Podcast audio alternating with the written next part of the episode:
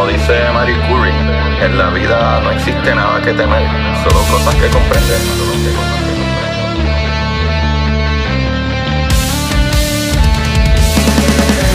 Recuerden correr y buscar la manera de aprender que más le divierta.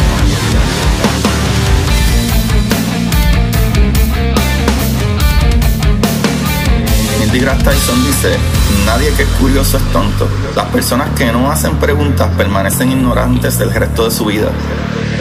Y para ustedes, esto es curiosidad científica.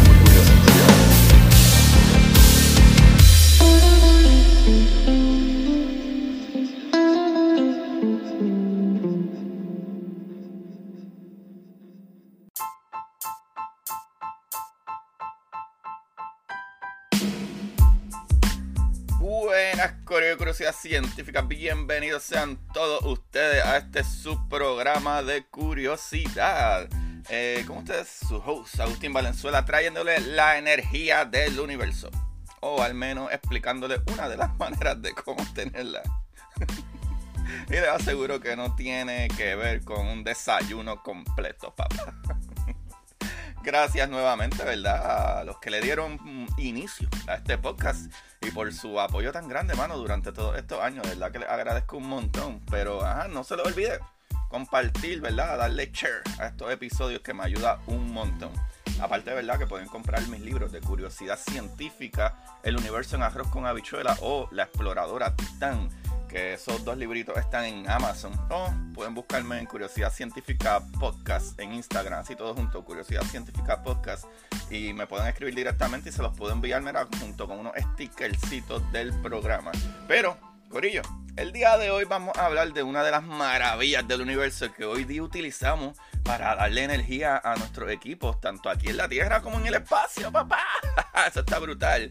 Eh, que es muy importante, ¿verdad? Eh, eh, que sea menos pesado y que dure mucho más, ¿verdad? Para tú poder utilizar esta energía, ¿sabes? En especial, como siempre, ¿verdad? Hablaremos de su utilidad en las naves espaciales que existen, ¿verdad? En esas misiones que ya llevan más de 40 años, algunas de ellas, y en nuevas misiones también, ¿verdad? Cómo utilizar energía de la manera más eficiente. Y básicamente este episodio trata de eso, ¿verdad? Así que agárrate fuerte que la energía viene de camino. Hoy hablaremos de los RTG por sus siglas en inglés, lo que significa Radio Isotopes Thermoelectric Generator, eh, lo que sería en español generador termoeléctrico de radioisótopos. ¡Qué maravilla, señores! Ya escucharon, ¿verdad? Que la palabra radioisótopos está envuelta en esto, papá. Eso sabemos que radio viene de radiación, ¿verdad? De, eh, y los isótopos que vienen de la cantidad de neutrones dentro de un átomo. Así que, en resumen sobre esto, sería que el núcleo de un átomo, el, ¿verdad? el número de neutrones en ese núcleo, sería el número de isótopos en este, ¿verdad? En este átomo. Por lo que en momentos nosotros hablamos de cualquier tipo de elemento de la tabla periódica, pero estos se dividen en su vez por su cantidad de isótopos. Un ejemplo que les puedo dar, mis amores, si hablamos de uranio, ¿verdad? No solo hablamos de uranio, se habla de uranio 234 o uranio 235 o uranio 238, que es el más común, el uranio 238, que, ¿verdad? Este, ¿Qué, es lo que hace esto? ¿Qué es lo que diferencia esto, ¿verdad? Un uranio de otro. Pues a pesar de que todos son uranio, todos tienen diferentes propiedades radioactivas.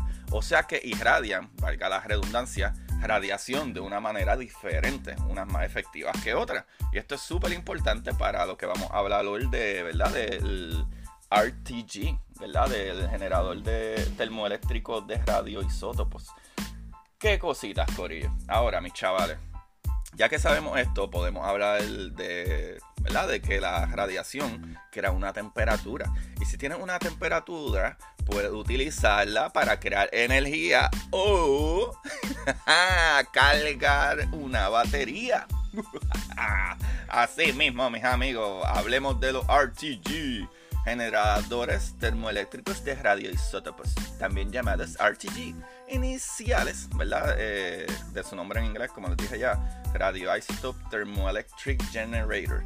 Son los sistemas de producción de energía que se utilizan como mayor frecuencia en viajes espaciales de larga distancia, ¿verdad? Y, y cuando vamos a estas áreas remotas de la Tierra, ¿verdad? Estos muchachitos producen electricidad por el calor emitido por los isótopos radioactivos en descomposición. So, los RTG son más famosos por su uso en las sondas Cassini de la NASA, las sondas Voyager, la 1 y la 2, la New Horizon, el rover Curiosity, el nuevo Perseverance. En todos estos equipos se utilizan los RTG, ¿verdad? ese equipo que irradia y crea energía de esta manera, ¿verdad? Sin hablar de las nuevas misiones por venir, que eso está bello, mi amor, bellísimo. Eso me encanta. So, y cada vez son más eficientes, pero ya mismo van a ver.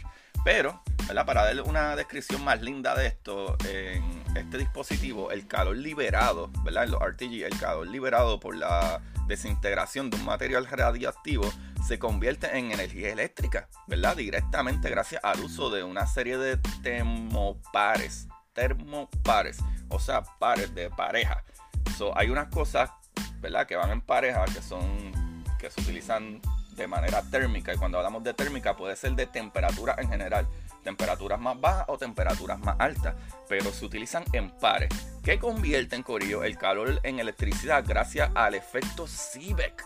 Que eso está brutal y ya mismo vamos a hablar de, eso. Pero en el llamado, ¿verdad? En, este efecto Seebeck, que es el apellido de una persona, en el llamado unidad de calor de radioisótopo o RHU en inglés, los RTGs, ¿verdad? Los RTG se pueden considerar un tipo de batería, eh, ¿verdad? Para cargar un equipo o crear el funcionamiento, ¿verdad? O que este equipo siga funcionando.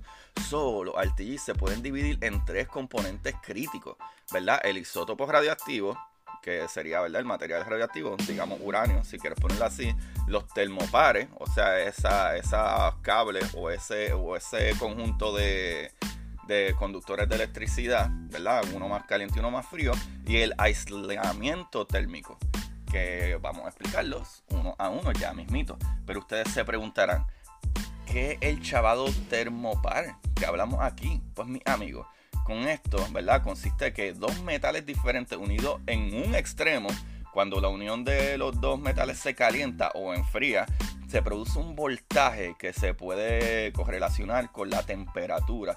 Y como les dije antes, la temperatura es igual energía, que es igual a darle carga a alguna batería o algún equipo. chacalaca, papá! ¡Qué ingenio más bello! Gracias al gran Thomas Johann Siebeck, del cual hablaremos en otros capítulos más adelante más a fondo. Aunque aquí lo vamos a tocar un poquito. Pero esto, muchachos, está súper interesante. So, ¿verdad? Pero vamos de vuelta a los isótopos y el porqué de ellos. So, el isótopo radiactivo es fundamental para el diseño de los RTG.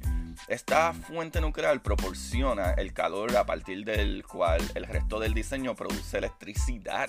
La mayoría de los diseños utilizados, ¿verdad? O utilizan eh, plutonio 238 estorcio 90 o americio 241, que todos son elementos radiactivos para sus requerimientos de densidad, de potencia, ¿verdad? Eh, semivida y blindaje radioactivo. Debido a que ¿verdad? las vidas medias de los isótopos se eligen estratégicamente, o sea, esto no es a lo loco, es que escogen material radiactivo específico que brindan a los RTG energía por décadas, corillo. Por ejemplo, el plutonio 238, ¿verdad? El isótopo más común y famoso utilizado en los RTG de la NASA, tienen una vida media de aproximadamente 90 años. Corillo, 90 años de vida. Eso es una loquera. ¿Sabe? Esto puede proporcionar energía por unos 90 años. esto está al carete, esto está brutal cada isótopo tiene, ¿verdad? Ventajas y desventajas. Son diferentes, por eso dependiendo de lo que tú vas a hacer, utilizar un isótopo diferente, ¿verdad? Un elemento que irradie diferente. Pero normalmente uno de los, ¿verdad? De estos tres isótopos eh, se depositará en un granulo en el centro del RTG. El RTG o RTG es el dispositivo, ¿verdad? Completo que tiene las tres diferentes partes, tanto el elemento radiactivo, tanto el conductor, como también el que los separa. So, todo esto en conjunto es el, RTG, el RTG, donde luego pueden, ¿verdad?, descomponerse e emitir eh, calor a los componentes que los rodean, que serían estos conductores de pares y este, ¿verdad? este divisor. So, después viene ¿verdad? la segunda parte, después de este elemento, la segunda parte de este RTG sería el par termoeléctrico o el termopar, ¿verdad? Descubierto en, en 1821, mala mía, 1821 por Thomas Johann Siebeck. O sea, es un dispositivo que puede producir electricidad por diferencia en la temperatura circulante. Esto está brutal, este muchachito descubrió eso. Que si él une dos conductores en un lado, ¿verdad? Un conductor que se supone que sea frío y uno caliente, tú lo calientas una de esas uniones y al otro lado se separan en frío y calor esto crea una carga. Eso está brutal. Y este muchachito descubrió esto. Esto está loco. Este muchachito descubrió esto en el 1821 y todavía nosotros dudamos del ingenio humano. Esto está brutal. So, cuando dos metales diferentes están conectados y hay una diferencia de temperatura entre ellos, se produce un campo magnético. Este campo magnético se puede utilizar para producir una corriente o flujo de electrones o sea, un voltaje y potencia generada eh, del resultado de esta, ¿verdad? De esta unión y calentamiento y enfriamiento. esta es la base fundamental exacta que se utiliza en los eh, ¿verdad? Eh, termopares en un RTG. So, el calor residual producido por los isótopos en descomposición calentará el metal, mientras que la temperatura ambiente del RTG y el espacio profundo mantendrá frío en el otro metal. O sea que hay un metal a una temperatura y un metal a otra temperatura. Y esa diferencia de temperatura en estos dos conductores que están unidos en un punto crean una carga. Al igual que antes, estos metales se conectan y se produce la electricidad. Esto está brutal, Corillo. Sé que es un poquito complicado, pero no es tan complicado, es tan simple como eso. ¿sabes? Se utiliza, ¿verdad? Para ir dando un resumen, se utiliza básicamente, ¿verdad? Eh, un elemento radiactivo que irradia, ¿verdad? En el centro de ese RTG para calentar estos metales que están unidos en un punto, ¿verdad? De dos diferentes conductores, pero es en el otro punto estos dos conductores se separan y uno se mantiene caliente y uno frío y esa diferencia de temperatura al final crea una carga, que es lo que carga estos RTGs. Esto es un fenómeno brutal, ¿sabe? Y vamos con el último componente que después de que sucede esto que les acabo de decir, hace falta otra cosa. Y ese último componente que se necesita es el componente principal de un RTG, o sea, el aislamiento térmico, que fue lo que dije que anteriormente, que después crea una división, o sea, un aislamiento de estos dos especialmente, es especialmente importante para las sondas del espacio profundo.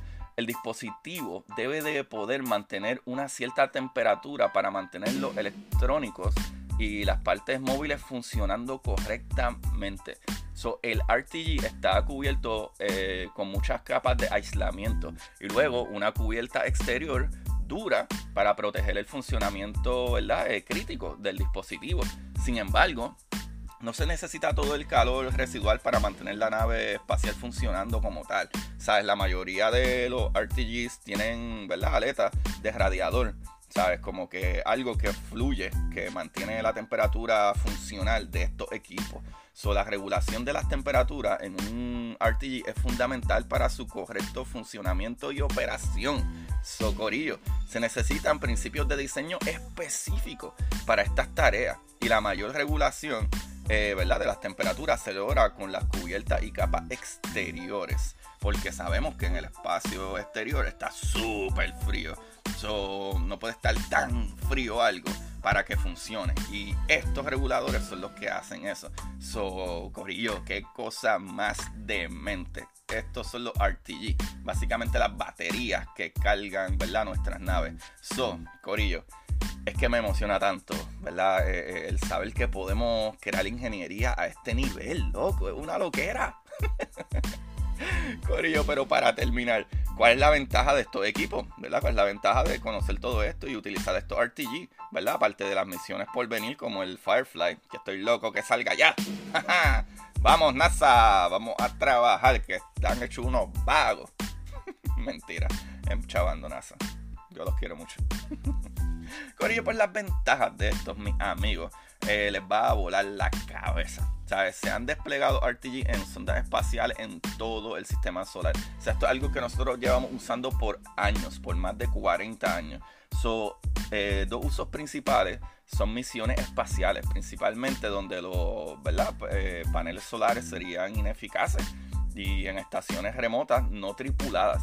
So, eh, los faros remotos en Rusia han hecho un uso extensivo de RTGs, o sea, la generación de energía convencional y el transporte hacia y desde estos lugares serían difícil, o sea, si no fuera por este tipo de energía, ya que estas naves van muy lejos, Corillo, de nuestro planeta y mucho más del Sol, o sea, y es súper difícil para la luz del Sol que sea eficiente o una batería que solo se cargue una vez y ya a la que se descargue, ¿qué vamos a hacer?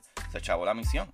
So, necesitamos un equipo como estos RTG para que sigan funcionando por muchos más años. So, la mayoría de los diseños RTG no tienen partes móviles, lo que permite una operación confiable ¿verdad? a largo plazo.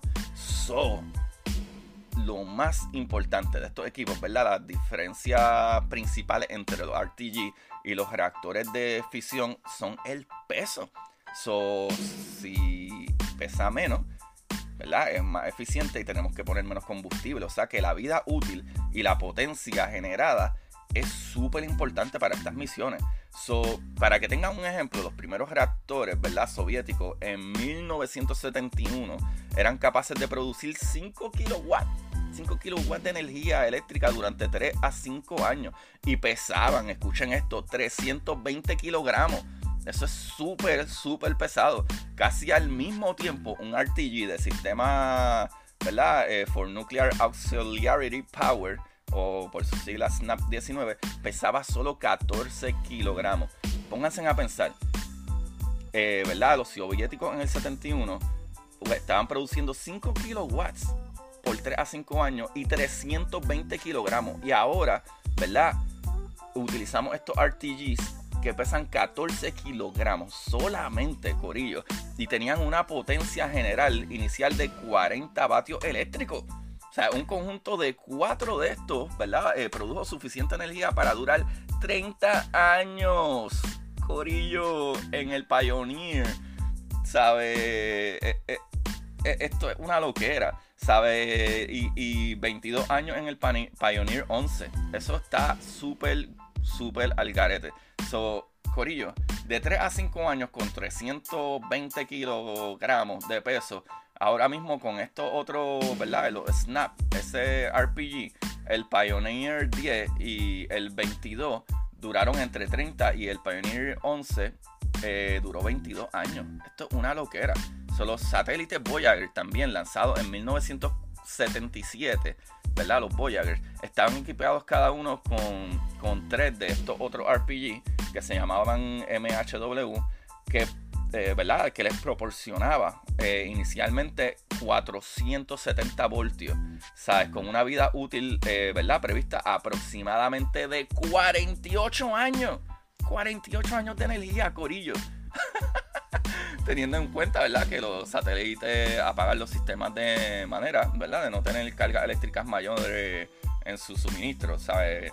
Prendían lo que necesitaban utilizar y lo apagaban mientras no estaban haciendo ciertas tareas, pero igual, estos equipos estaban funcionando y siguen funcionando, ¿sabes? Por, y, ¿verdad? Y la vida útil, que sea alrededor de unos 48, 50 años, es un montón para estas naves que están allá afuera.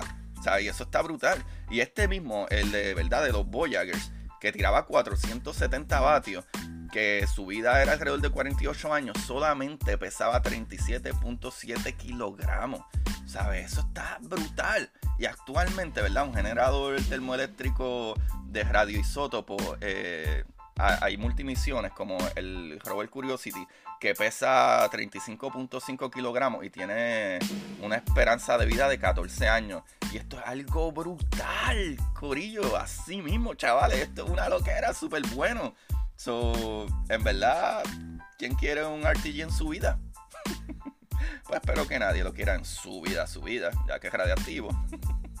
Pero sí para, ¿verdad? Sus nuevas misiones espaciales. Así que sí, mi chavalito, esta información sale de rps.nasa.gov, de enciclopedia.com, de ntrs.nasa.gov, de química.es, de energyeducation.ca y de spigato.com.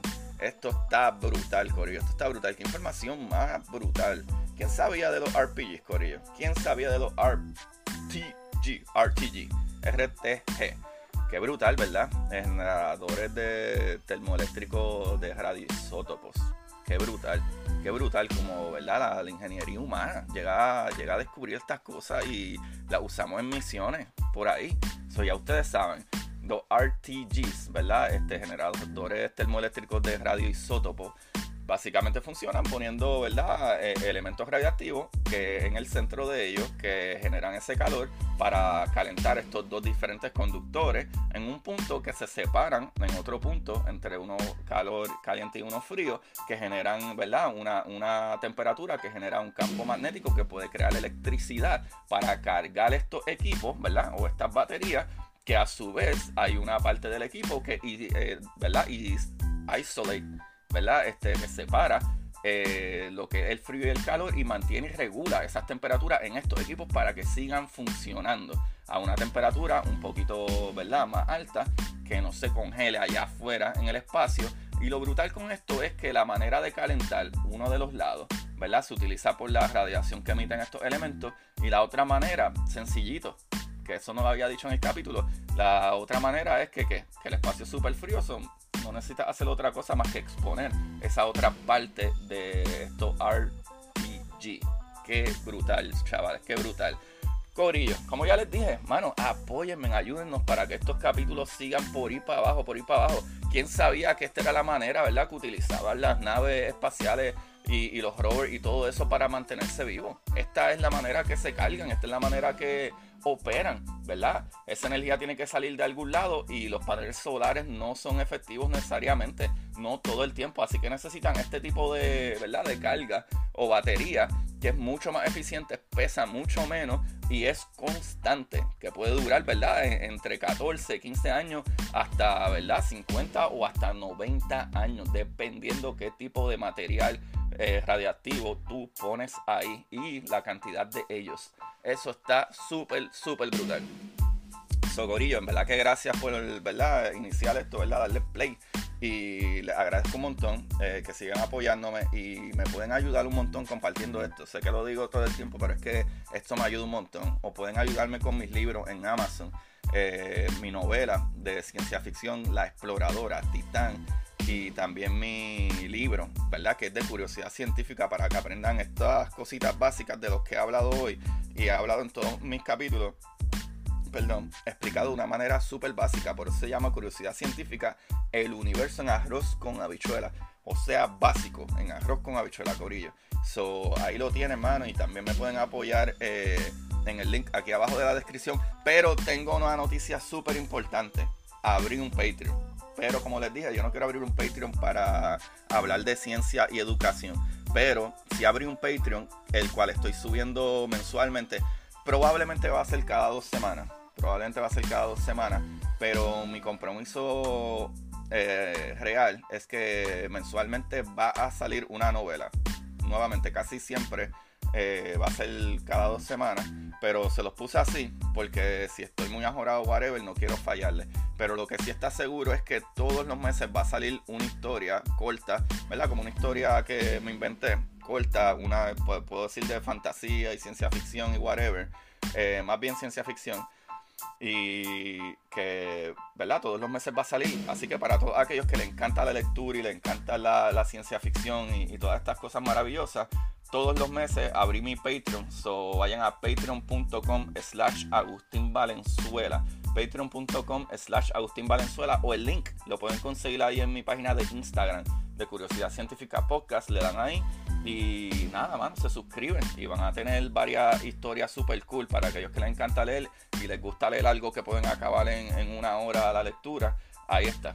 Ahí definitivamente van a pasarla súper brutal y yo me disfruto de eso. Y es otra manera para poder apoyar este podcast, mano. Pues en verdad cuesta dinero y tiempo y esfuerzo.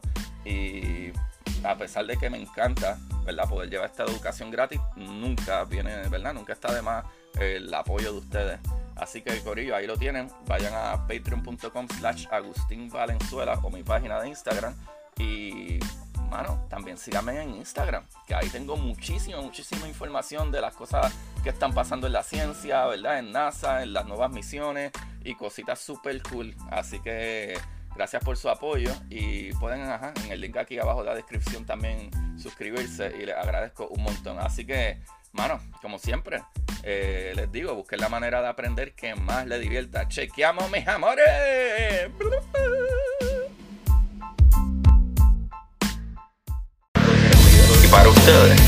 Esto es curiosidad científica.